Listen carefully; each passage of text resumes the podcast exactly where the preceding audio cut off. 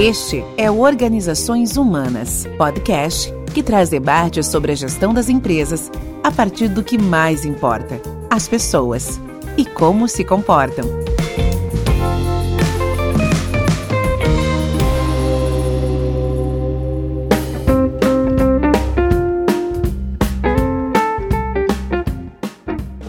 Seja bem-vindo ao podcast Organizações Humanas. Meu nome é Guilherme Lopes e essa noite eu quero saber: o Covid adoeceu a liderança ou a gente consegue fazer isso à distância? Estou aqui com a Renata.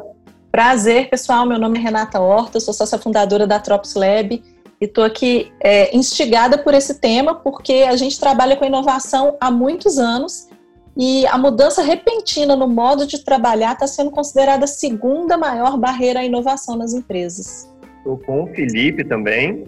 Tudo bem, pessoal? Eu sou Felipe Dias, sou diretor e fundador da Nels Desenvolvimento. A gente trabalha com liderança já há 10 anos e para a gente a liderança precisa se preocupar com desempenho, precisa se preocupar com retenção e atração, precisa se preocupar com saúde, segurança e qualidade de vida.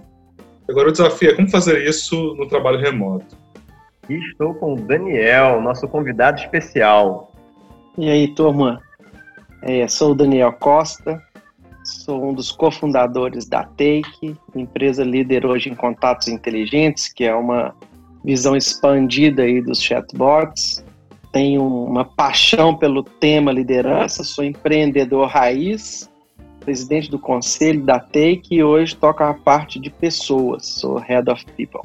Excelente. E hoje a gente vai falar sobre novas práticas de liderança para o trabalho remoto.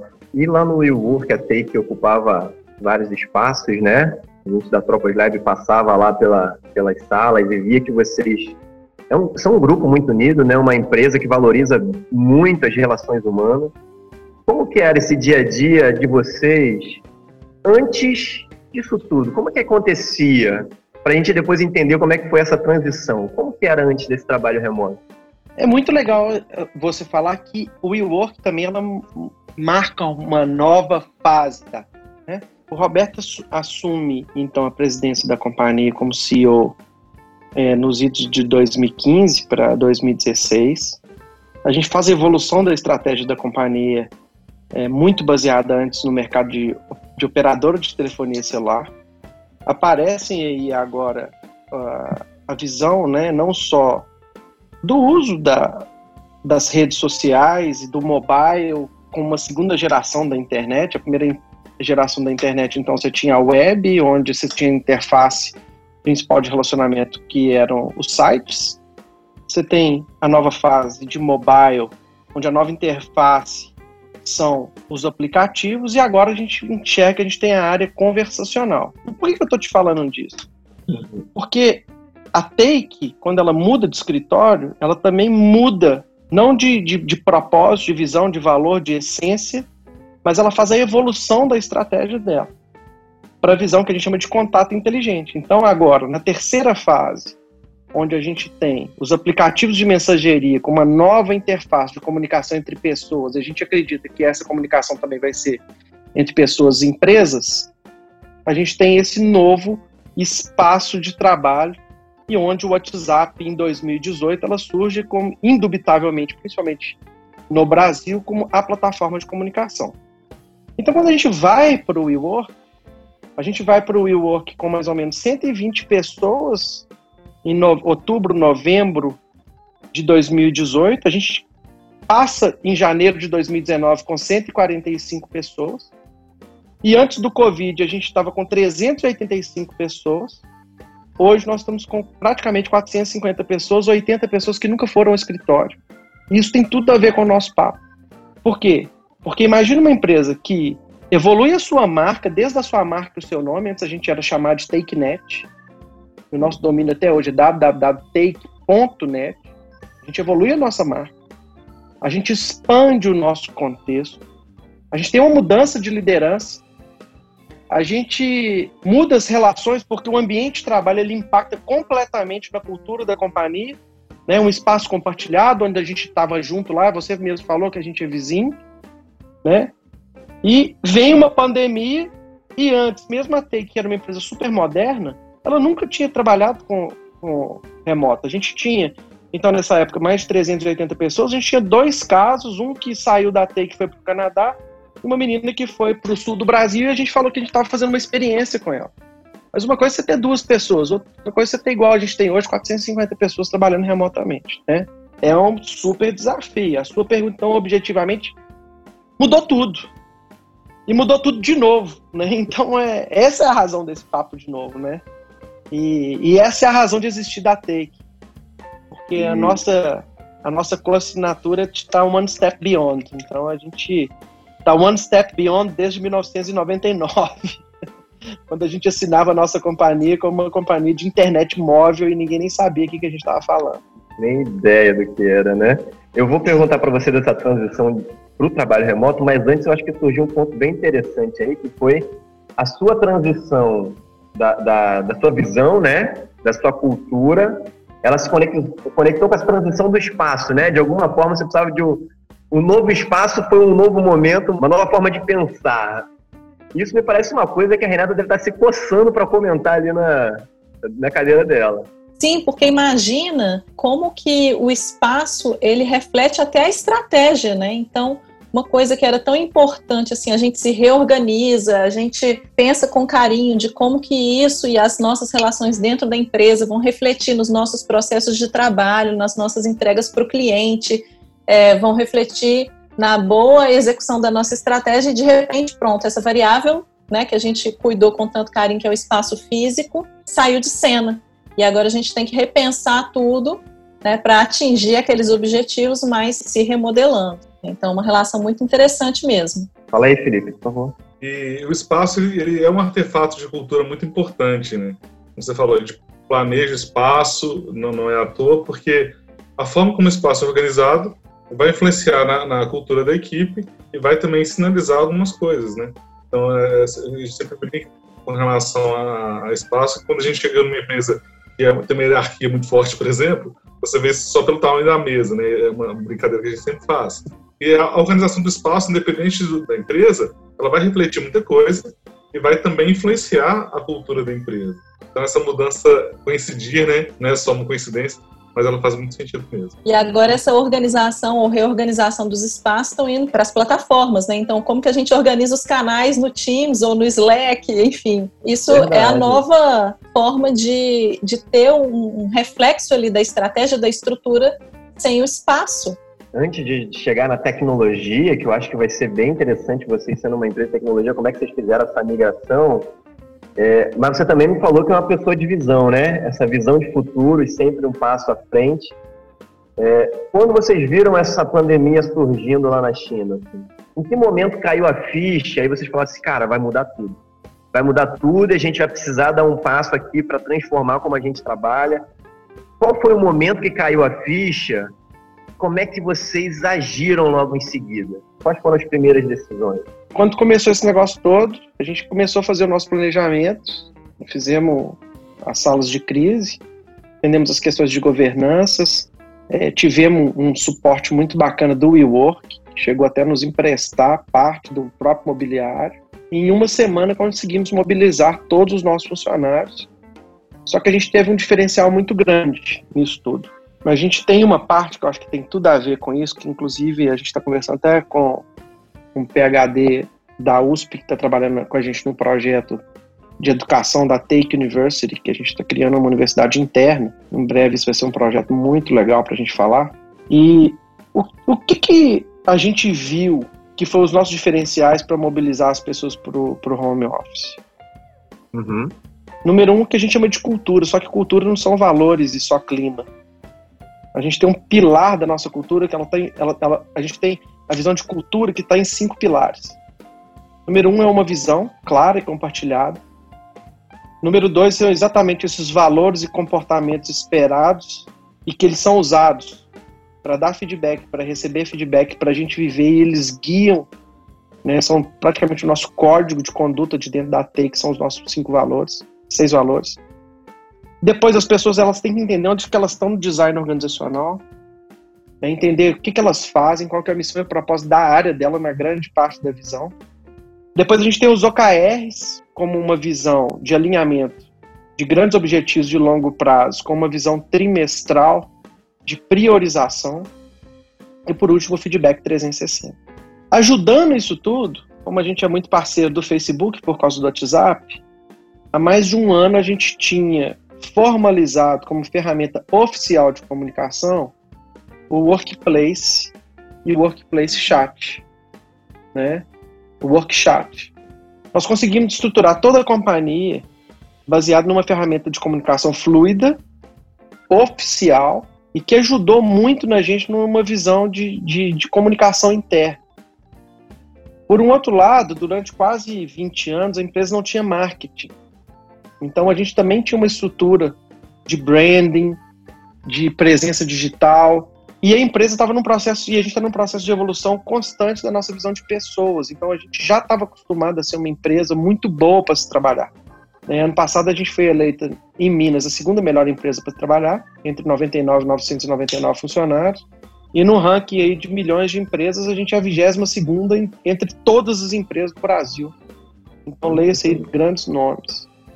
Então quer dizer, se você tem uma visão clara, você tem um sistema operacional de trabalho, você tem canais de comunicação fluidos, você tem uma estratégia, um produto que está crescendo e tendo sucesso, não é uma questão de Covid, é uma questão de transportar toda a sua tecnologia para um novo ambiente.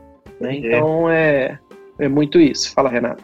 E é uma questão também de liderança, né? Porque o que, que acontece? Esses cinco aspectos da cultura que você trouxe, eles só são coesos se existe uma liderança ali no dia a dia que alimenta isso, né? A gente sabe que cultura nasce a partir do papel do líder, né? Seja o líder fundador, seja os líderes que estão presentes no dia a dia que transmitem esses valores, essas práticas, esse jeito de fazer as coisas, enfim.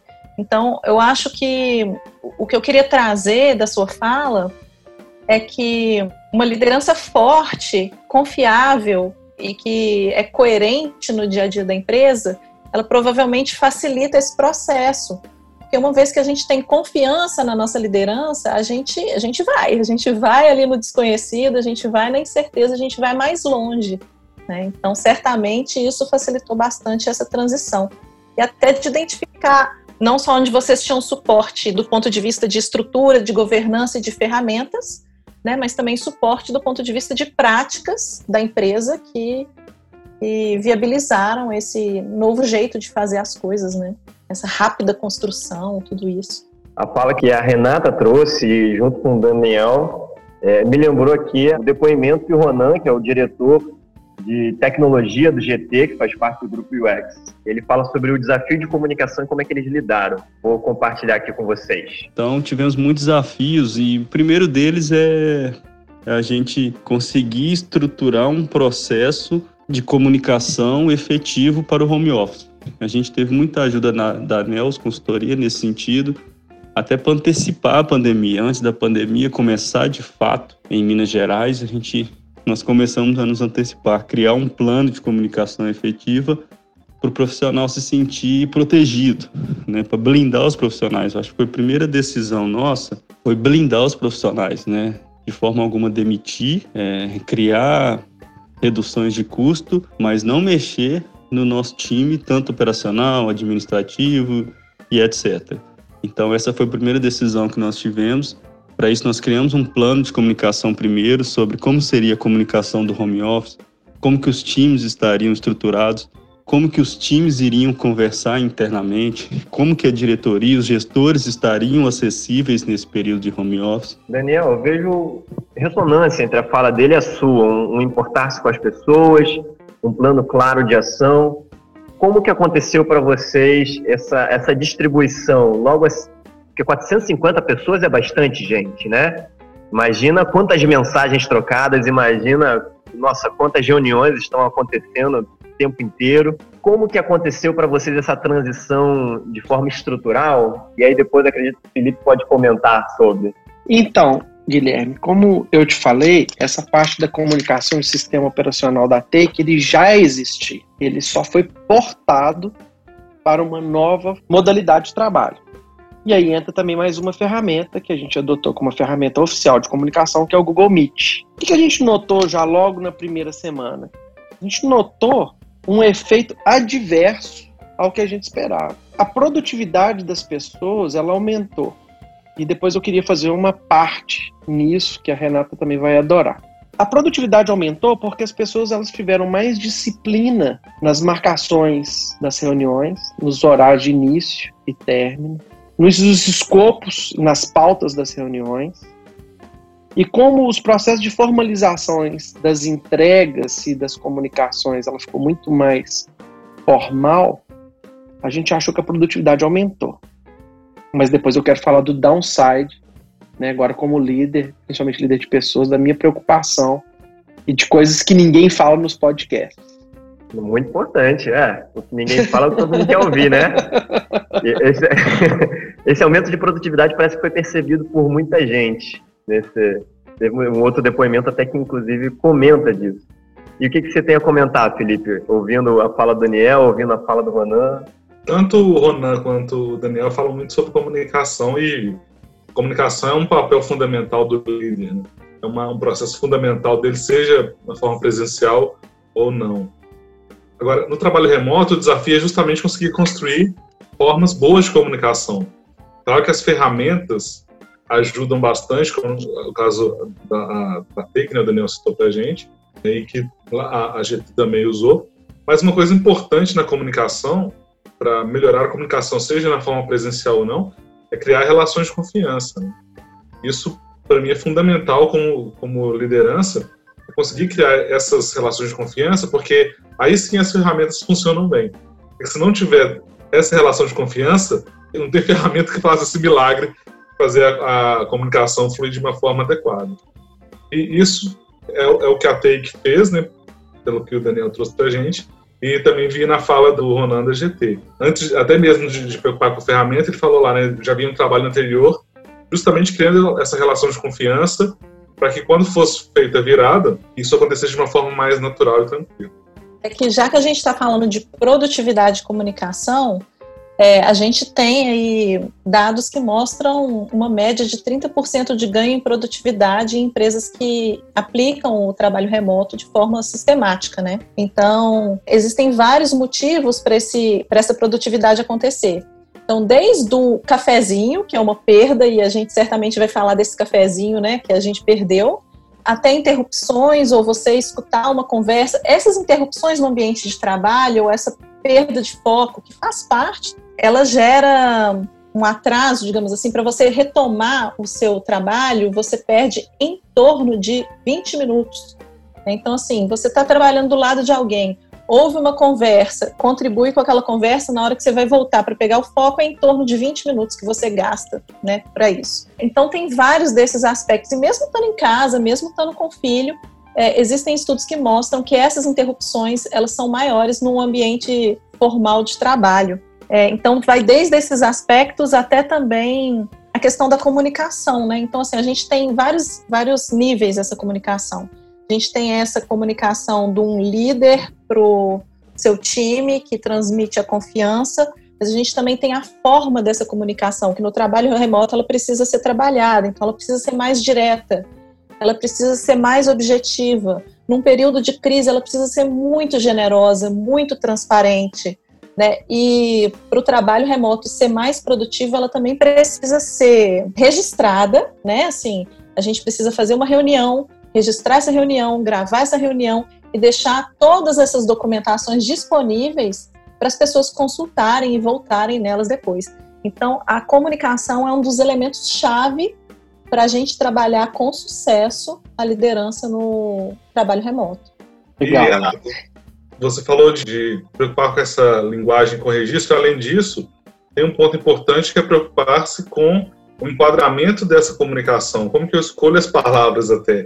porque isso vai impactar muito, né? É, se eu vou me comunicar. Isso é uma coisa que, quando a gente vai trabalhar com, com os líderes, de forma geral, mesmo que não seja em programas de liderança, mas no dia a dia, é algo que eu sempre preocupo com eles: é como, como você está escolhendo a forma de comunicar. Porque, às vezes, no dia a dia, a gente não pensa nisso, mas dependendo da forma como você comunica, você pode destacar, por exemplo, um, um problema mesmo que tenha várias coisas boas acontecendo. E aí você derruba o ânimo da equipe, porque o seu enquadramento na comunicação não foi adequado. Né? Isso tem total relação com o que você falou.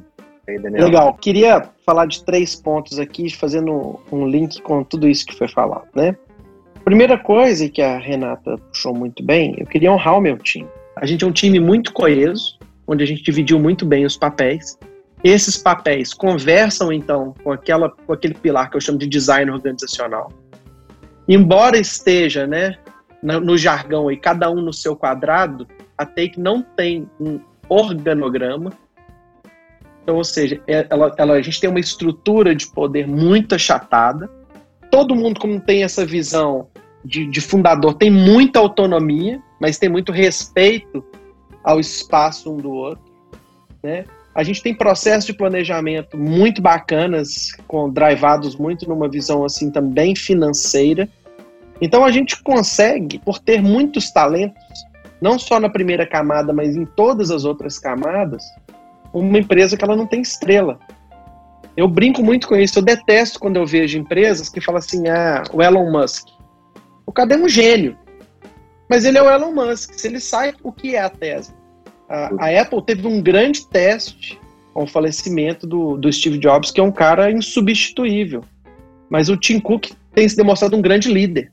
E ele não é uma estrela cadente dentro da Apple. A Apple agora, depois da morte do, do Steve Jobs, ela, ela multiplicou o seu valor e ela demonstrou que ela tem uma liderança também muito bem estruturada. Então hoje a Take é uma empresa que ela tem valor porque ela tem um sistema operacional, ela tem uma liderança coesa, ela tem canais de comunicação, ela consegue então, por causa disso, se adaptar a novos momentos.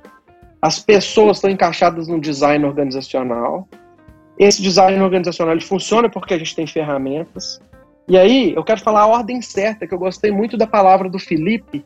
E hoje, o Great Place to Work, ele tem uma mandala. E por incrível que pareça, Felipe, o que está no meio da mandala do Great Place to Work? A palavra confiança.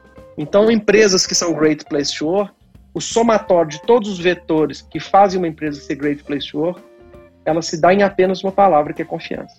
Então, se a gente fosse fazer um framework aí para os engenheiros de plantão, que gostam de framework, dessas coisas todas aqui agora, tirando a nossa mineridade, é o seguinte: então, são relações de confiança baseadas em pessoas que são drivadas também, querendo ou não, por processos, que têm KPIs e usam ferramentas.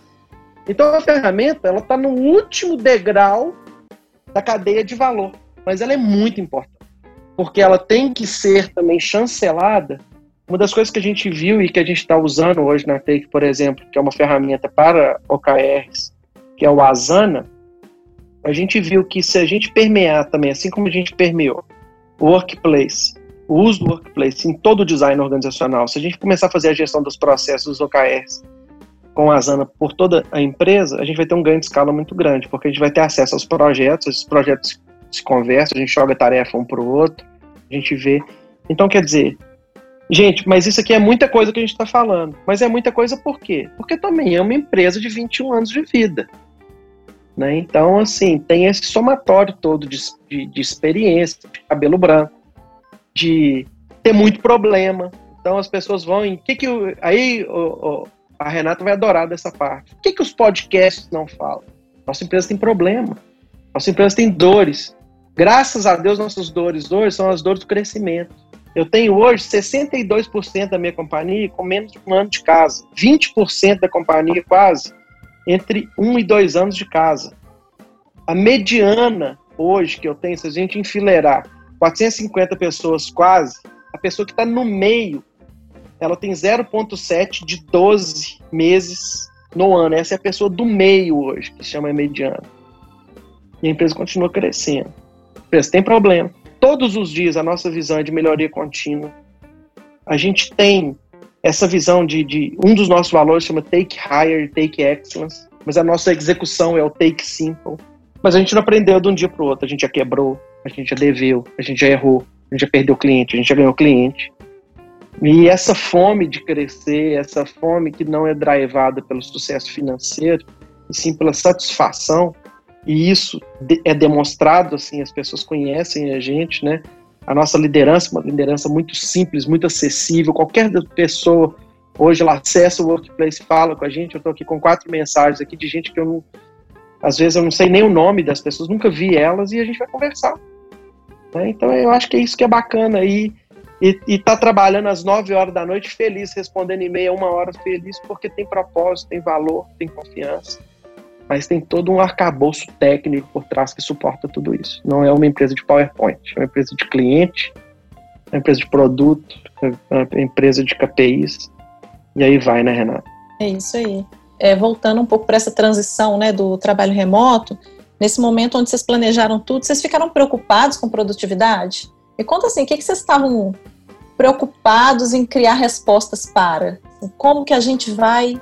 Renata, assim, eu seria leviano de falar o que, que a gente estava sentindo fora, assim, no começo, uma certa ansiedade e como todo empreendedor fazendo uma grande aposta. Hoje, depois que a loteria já saiu os números, todo mundo fala que os números são fáceis de acertar. Se a gente for voltar para o meio de março e o final de março, ninguém sabia o que ia acontecer no mundo. E eu volto a reforçar: o que segurou a gente é ter uma empresa que tinha um produto que estava sendo bem aceitado no mercado, uma liderança coesa, um sistema operacional. Fora isso, a gente podia falar nada. A gente não tinha a mínima ideia do que, ia acontecer. Então, muita gente dando receita de bolo, depois que o número da loteria já foi sorteado, ele vai cantar o número. Então, assim, parte dos nossos valores é ser real. E a realidade do momento é que a gente não sabia o que ia acontecer, mas nós usamos todo o nosso conhecimento a gente fazer um plano de ação e deu certo. Poderia ter dado errado? Poderia. Mas, enfim, deu certo. E aí é muito interessante isso, porque é mais uma vez é a confiança, né? Então, assim, faz todo sentido a confiança estar tá no meio da mandala, do Great Place to Work, porque sem essa relação de confiança entre os sócios, você não fala tudo. Você fala só uma parte. E aí, para tomar as decisões, né, a gente toma as decisões um pouco enviesado. É, sem essa relação de confiança com o time, você tem medo de que a pessoa não entregue o que precisa entregar. Então, realmente, essa relação de confiança permite a gente errar e aprender. Ela tem muitos efeitos benéficos na organização. E, curiosamente, eu tenho, eu tenho realizado alguns webinars sobre é, liderança no trabalho remoto e conversado com muitos líderes e eu tenho ouvido relatos do tipo assim: é, graças a esse momento de crise que a gente está vivendo, as, as lideranças da empresa, os diretores estão conversando mais entre eles. Eles estão aprendendo mais sobre o negócio, eles estão aprendendo mais sobre as habilidades de cada um. Então, assim, isso está se tornando um momento de satisfação para eles. O comitê de crise, digamos assim, se torna um momento de satisfação porque ele tem essa função também de aproximar os líderes. Então, acho que esse pode ser um efeito colateral do Covid, né, muito benéfico para as organizações, que é de criar essa relação de confiança na alta direção e dar a chance deles vivenciarem um pouco o valor que isso tem na condução do negócio.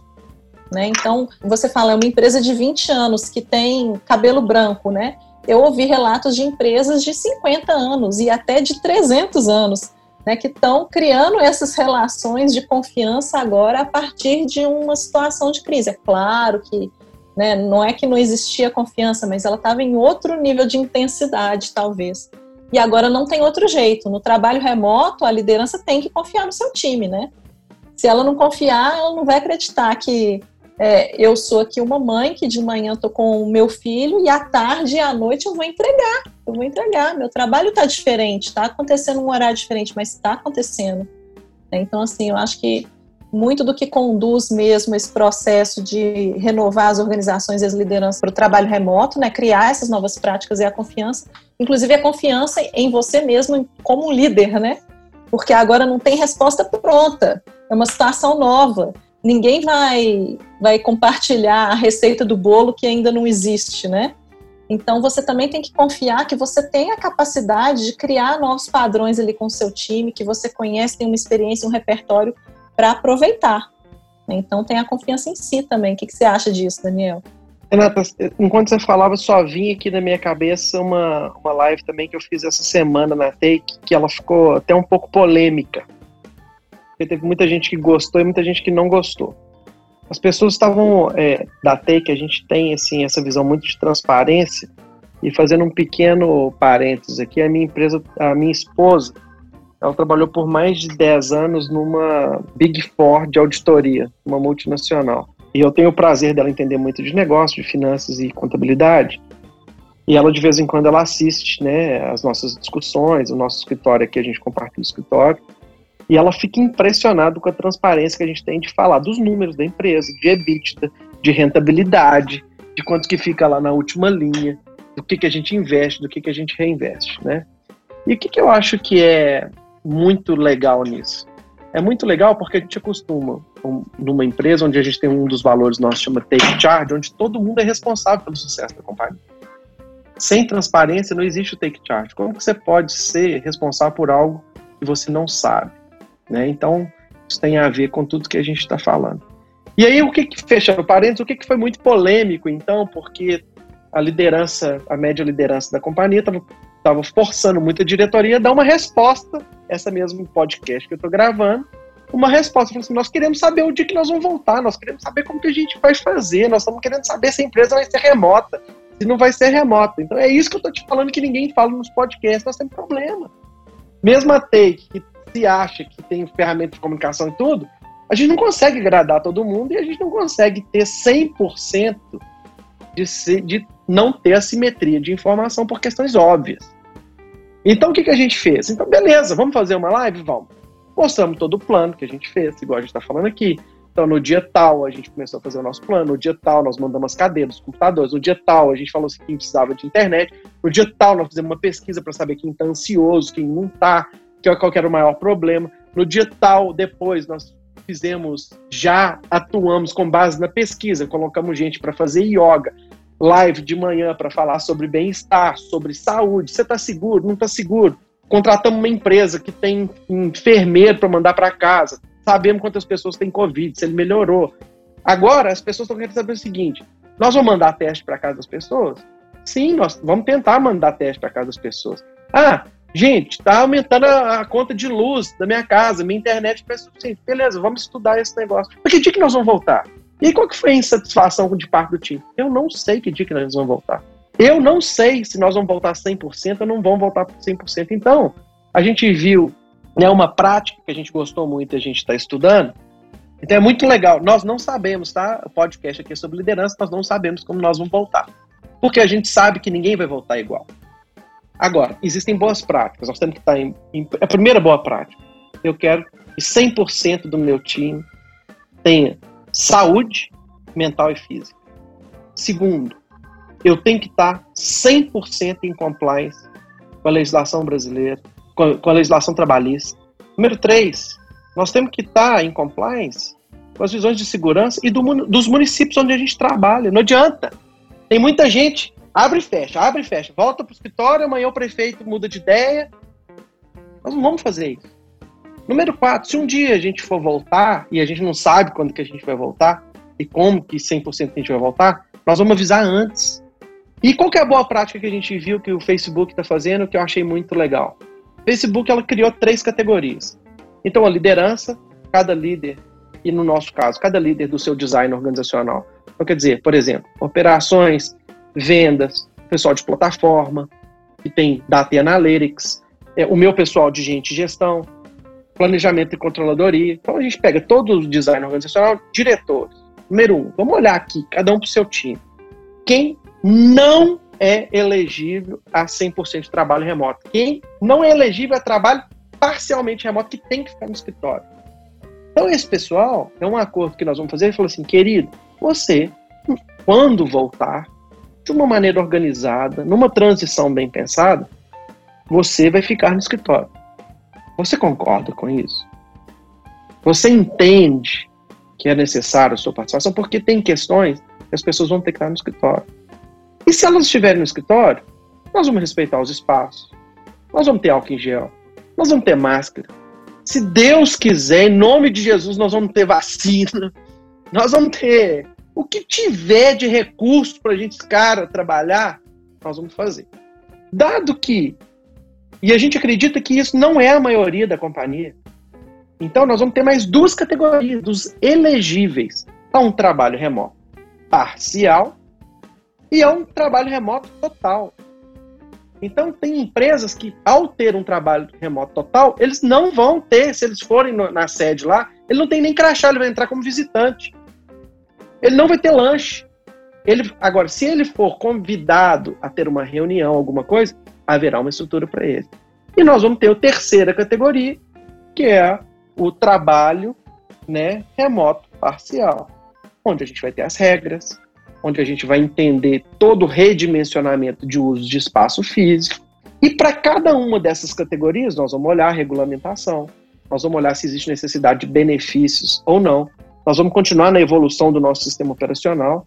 E a gente entende que a gente tem que fazer, inclusive, a evolução da nossa cultura. Porque vocês estão vendo aqui como que é meu escritório. Vocês estão vendo aqui, ó. Tem uma bagunça aqui atrás, tem uma, tem uma sacola aqui atrás. Entendeu? Então, como que nós vamos fazer isso? Então, a resposta é transparência. Muito obrigada por abrir um pouco mais, né? Eu acho que isso gera valor para muitas empresas que estão aprendendo, que estão com receio, que estão né, se questionando. Enfim, eu falo muito para os líderes também que estão nesse momento, para eles ficarem um pouco mais confortáveis com a incerteza, porque ela é, é parte do nosso futuro agora, parte importante do nosso futuro. E diante dessas incertezas, de todos os imprevistos e de todas as situações que eles ainda vão viver, que eles nunca viveram e nunca imaginaram que vão viver, né? então, por exemplo, a gente sabe que a violência doméstica aumentou no Brasil. Né? E pode ser que você vai estar fazendo uma reunião como essa e vai ver uma situação na casa de alguém e você, como líder, vai ter que atuar. Você nunca imaginou que você ia ter que atuar sobre esse problema, mas é, hoje ele é um problema relevante, né? Então, tudo isso não tem uma cartilha dizendo ainda como que a gente tem que fazer. A gente tem que contar com pessoas que estão refletindo, que estão trazendo as discussões, como você está trazendo aqui para a gente. E a gente tem que contar também que a gente vai resolver os novos problemas com os valores que construíram a organização, né? E assim, voltar ali, quais são os valores da empresa? Então agora eu tenho que tomar novas decisões, mas em cima dos mesmos valores, em cima do que a empresa acredita, enfim. Por isso que é importante também a gente ter essa confiança e uma cultura né, forte para ajudar a tomar essas decisões de futuro, enfim. E a, a gente falou muito de confiança em relação com o que o Daniel que você falou, Renata, porque às vezes a gente acha que confiança é algo que vai produzir alguma coisa, né? Então eu primeiro vou ter confiança para depois ter um resultado, mas na verdade a confiança é um produto de algumas coisas também e tem relação com o que vocês falaram. Então, a, a, a, confiança ela não surge de nada. A partir de agora eu confio no meu líder e pronto, eu confio na minha empresa e pronto, é assim. É um processo de construção. Ele passa um pouco pelo que vocês falaram. Então, é, a, a confiança ela é construída na medida que tem transparência, como o Daniel falou aqui, porque na medida que a, a equipe ou alguém percebe que está faltando alguma coisa, parece que não estamos contando tudo Aí a, a desconfiança vem porque ele vai falar: será que está sendo escondido e por que será que está sendo escondido isso de mim? Então a transparência ela é um pilar importante para a confiança. O Daniel também falou um pouco de acesso, né? É importante ter acesso para construir uma relação de confiança. Eu saber que eu posso acessar a pessoa, posso acessar esse líder, que ele vai me, me responder, vai me atender. E também ter uma preocupação genuína com as pessoas. Tem relação com o que você falou, inclusive para questões que estão fora do, do trabalho. Então, isso participa da construção de uma relação de confiança. Quando eu estou com, com, a minha liderança, não só preocupado se ele está trazendo resultado ou não, mas também preocupado se ele está conseguindo se organizar em casa, se está tendo alguma dificuldade ali, se ele está com medo, né, como o Daniel trouxe aqui, está com medo desse, desse momento, o medo está travando a pessoa ali de alguma forma, eu posso ajudá-lo a superar esse medo, essa preocupação genuína também vai construir relações de confiança. Né? E, além disso, também uma capacidade de entrega. Tem relação também com essa qualificação que o Daniel trouxe muito. Porque, além disso tudo, eu tenho que confiar que meu time vai entregar também, né? Estou dando a ele uma, uma missão e eu espero que ele entregue, é, e o liderado espera também que o líder entregue algumas coisas. Então, essa capacidade de entrega que vai passar muito pela qualificação da equipe, pela qualificação do líder, compor aí esse mix que, que vai produzir essa relação de confiança mais intensa. E caminhando para o final, Daniel, você falou que se coloca numa posição de vulnerabilidade, né? Você eh, tem essa sinceridade e, e, e expõe a, a, verdade, essa transparência do que vocês estão vivendo. É, qual é o seu desafio como líder? Assim? Você sendo genuíno e tendo uma visão de futuro muito clara, é, tanto para a sua empresa, e, e, você demonstra isso de forma bem, bem verdadeira. Assim, eu vejo longe, eu quero, eu quero ir é, é chegar no, no, na melhor posição possível. Uma empresa vai chegar a um nível global, mas isso leva você a um, um, uma posição de, de desafio constante, acredito. Qual que é o seu desafio? Excelente pergunta, Guilherme. Pré-Covid, a gente tem um hype de uma palavra que ela deve estar aparecendo ainda mais, que se chama propósito. Pré-Covid era muito fácil falar de propósito quando você não tinha a hora da verdade. As empresas pós-Covid, quando elas demonstram na prática os propósitos e os valores na entrega dela, e quando você conversa com o time, elas estão tendo um diferencial fortíssimo. Qual que é o meu desafio? O meu desafio é que muita gente aí, empresas como McKinsey, criaram um framework muito interessante aí de entender como que estava, né, todo mundo, na primeira semana de Covid, não sei se vocês lembram, a palavra mais falada no meio empresarial era caixa. Olha seu caixa, olha seu caixa, olha seu caixa, segura seu caixa. Depois, as pessoas começam a estruturar a sua empresa, começam a mobilizar a sua empresa. Depois, olha sua base de clientes. Depois, reestrutura o seu negócio. Então, o que, que as pessoas estavam fazendo? As pessoas estavam fazendo o seguinte: olhando para dentro primeiro, olhando para fora depois, fazendo evolução. O meu desafio como Daniel é continuar fazendo o que o americano chama de walk the talk. Eu olhei para dentro, eu olhei para fora, mas eu estou sempre olhando para cima. Os meus valores, o meu relacionamento, inclusive espiritual com Deus, onde eu posso usar a minha companhia para ter propósito e ser recompensado. A gente tem duas assinaturas na companhia. One Step Beyond, que tem a ver com a nossa empresa, que tem a ver com a nossa tecnologia, que tem a ver com o nosso mindset, mas ela também tem uma visão de propósito que todos os dias a gente quer estruturar isso mais, que chama uma mensagem pode mudar o mundo. A Take hoje, a gente brinca que todo Take ser, que é o colaborador da Take, ele tem que ser um escritor de artigo, um palestrante, um excelente profissional e alguém que pode fazer o que está escrito na nossa parede, que uma mensagem pode mudar o mundo. E uma vez tem que ser, sempre tem que ser. Então, tem vários esse. É, não existe esse tem que ser. Existe tem que ser que não estão na companhia hoje, aí, ser nossos embaixadores, mandando uma mensagem que pode mudar o mundo. Então, a minha mensagem final é você ser, nessa caminhada, é muito fácil você abandonar, né, deixar de lado os seus princípios, os seus valores e ter propósitos maiores, né? Principalmente no meio empresarial, dinheiro não é muito bom, a gente está, graças a Deus, fazendo algum, a gente tem um combinado dentro da companhia que a gente não é ufanista no meio de uma pandemia, porque isso não é justo. A gente está vivendo as dores das pessoas, a gente está vivendo as dores dos nossos amigos, dos nossos familiares, dos familiares dos nossos colaboradores. E a gente acha que, inclusive, a nossa ferramenta é uma ferramenta de resposta à crise. As companhias precisam das ferramentas de comunicação para uma resposta à crise. Então, nosso papel hoje é um papel de propósito para as companhias, sendo o seguinte: nosso serviço virou essencial para elas. Qual empresa hoje que não quer comunicar com seus clientes para fazer venda, atendimento e engajamento via um WhatsApp? E hoje nós somos o maior parceiro do WhatsApp do mundo. Então, quer dizer, a gente está construindo uma história muito bonita. Mas o que o meu maior desafio, Guilherme, já que você perguntou, uhum. é que essa história nunca acabe. Ela não acabe comigo, né? ela não acabe na minha empresa e ela não acabe no legado que eu tenho, inclusive com meus filhos né, com as gerações vindouras aí. Esse é o meu maior desafio. Você tinha três perguntinhas para fazer diretamente para o nosso convidado, Renato? Fique à vontade. Eu tenho três perguntas rápidas, Daniel, para a gente fechar. Quando a gente fala de liderança e de novas práticas de liderança no trabalho remoto, a gente tem aí alguns elementos que são importantes da gente pensar. E eu queria trazer nesse momento algumas dicas, né? Algumas dicas e boas práticas que você está tentando levar para Take ou que você já viu que tem sucesso na Take e que possam ser implementadas em outras empresas. A primeira é com relação ao contexto de trabalho das pessoas. A gente sabe que o desempenho, que a produtividade depende de como que a pessoa está conseguindo trabalhar, né? E agora elas estão distantes, né? Que tipo de cuidado que vocês têm tido para promover o desempenho e a produtividade dos times nesse contexto? Então, por exemplo, a gente tem visto, e é uma boa prática, uh, estabelecer mais trabalho assíncrono, né? Assim, entregáveis claros e trabalho assíncrono. Vocês têm praticado isso e o que mais vocês poder, você poderia deixar de dica para é, desempenho e produtividade?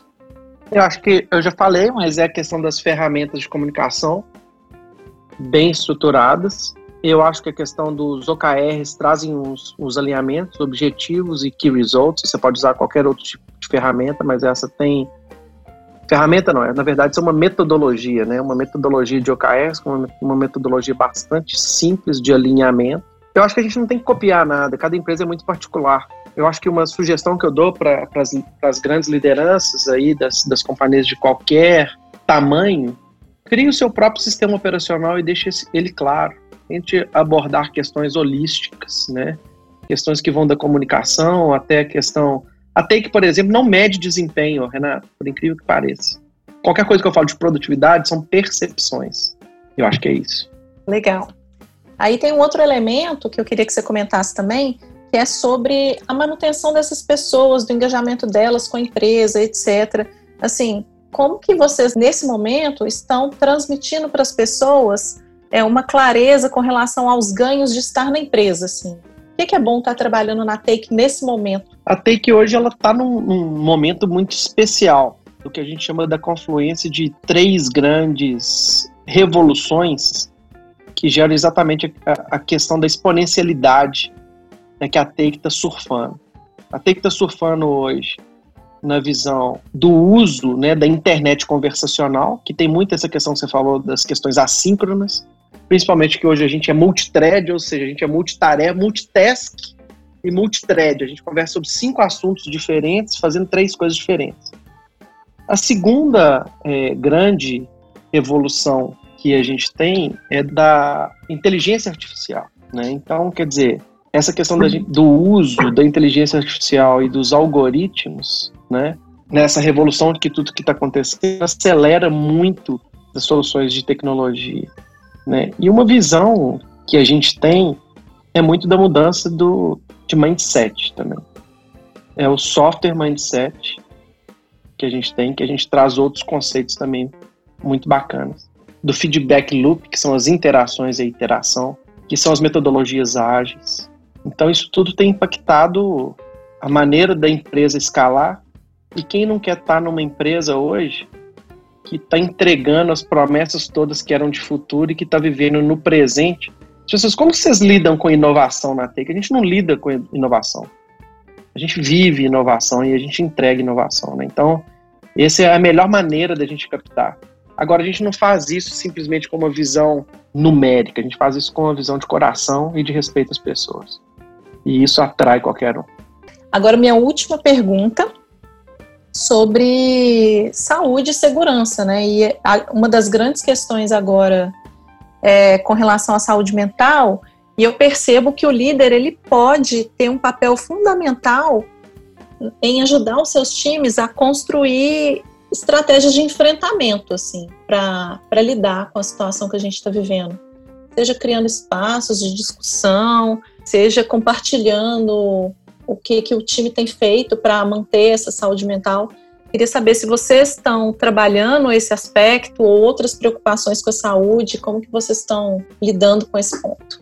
Totalmente, o, o Renata. Hoje a gente tem é, no nosso time de pessoas, que é um time grande, se você for olhar dentro de qualquer tipo de organização. Hoje a gente tem quase que 4% da companhia está dentro do gente de gestão. Hoje a gente tem 18 pessoas dentro do nosso time, 17 agora, 18 contando comigo.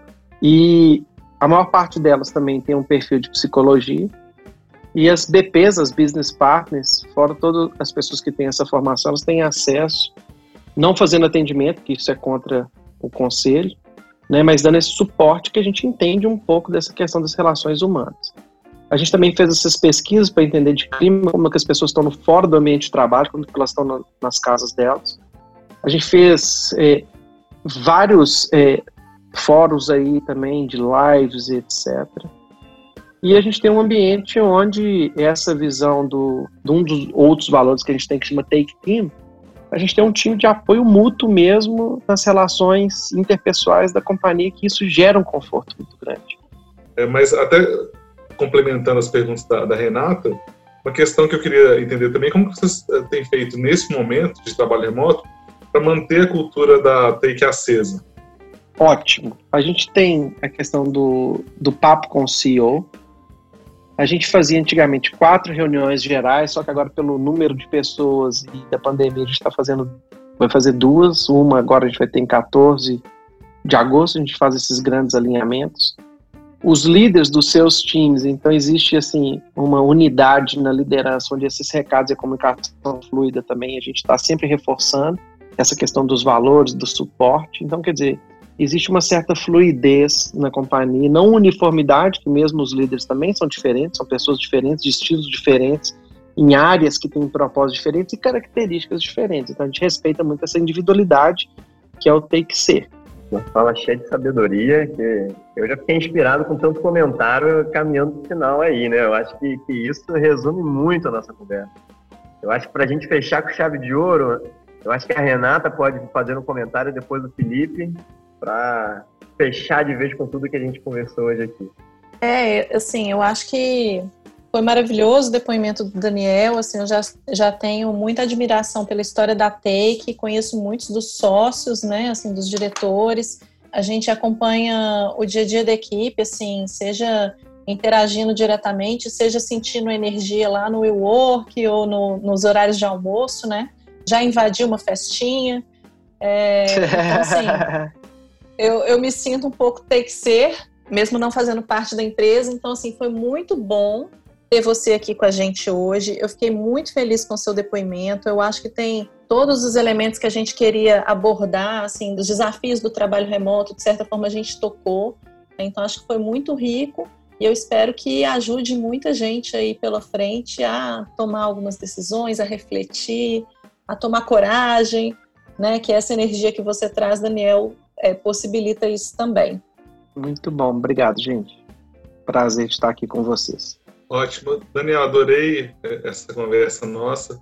Pensei até que muito da, da internet, né, digamos assim, de ler é, em alguns lugares, enfim, mas não conhecia, é, não te conhecia, não conhecia as pessoas que trabalham na Take, mas deu para ver bastante energia, bastante inspiração, né, no, no trabalho é, seu na Take, fiquei muito feliz com isso, me inspirou em várias coisas no momento que a gente vinha conversando, vinha vários insights aqui para mim para clientes, para é, a própria empresa nossa.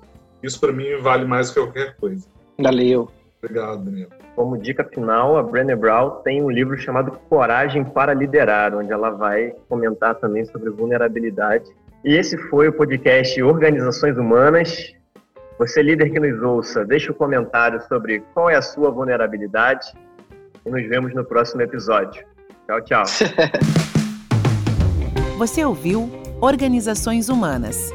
Podcast realizado pela NEOS Desenvolvimento e Tropos Lab Inovação.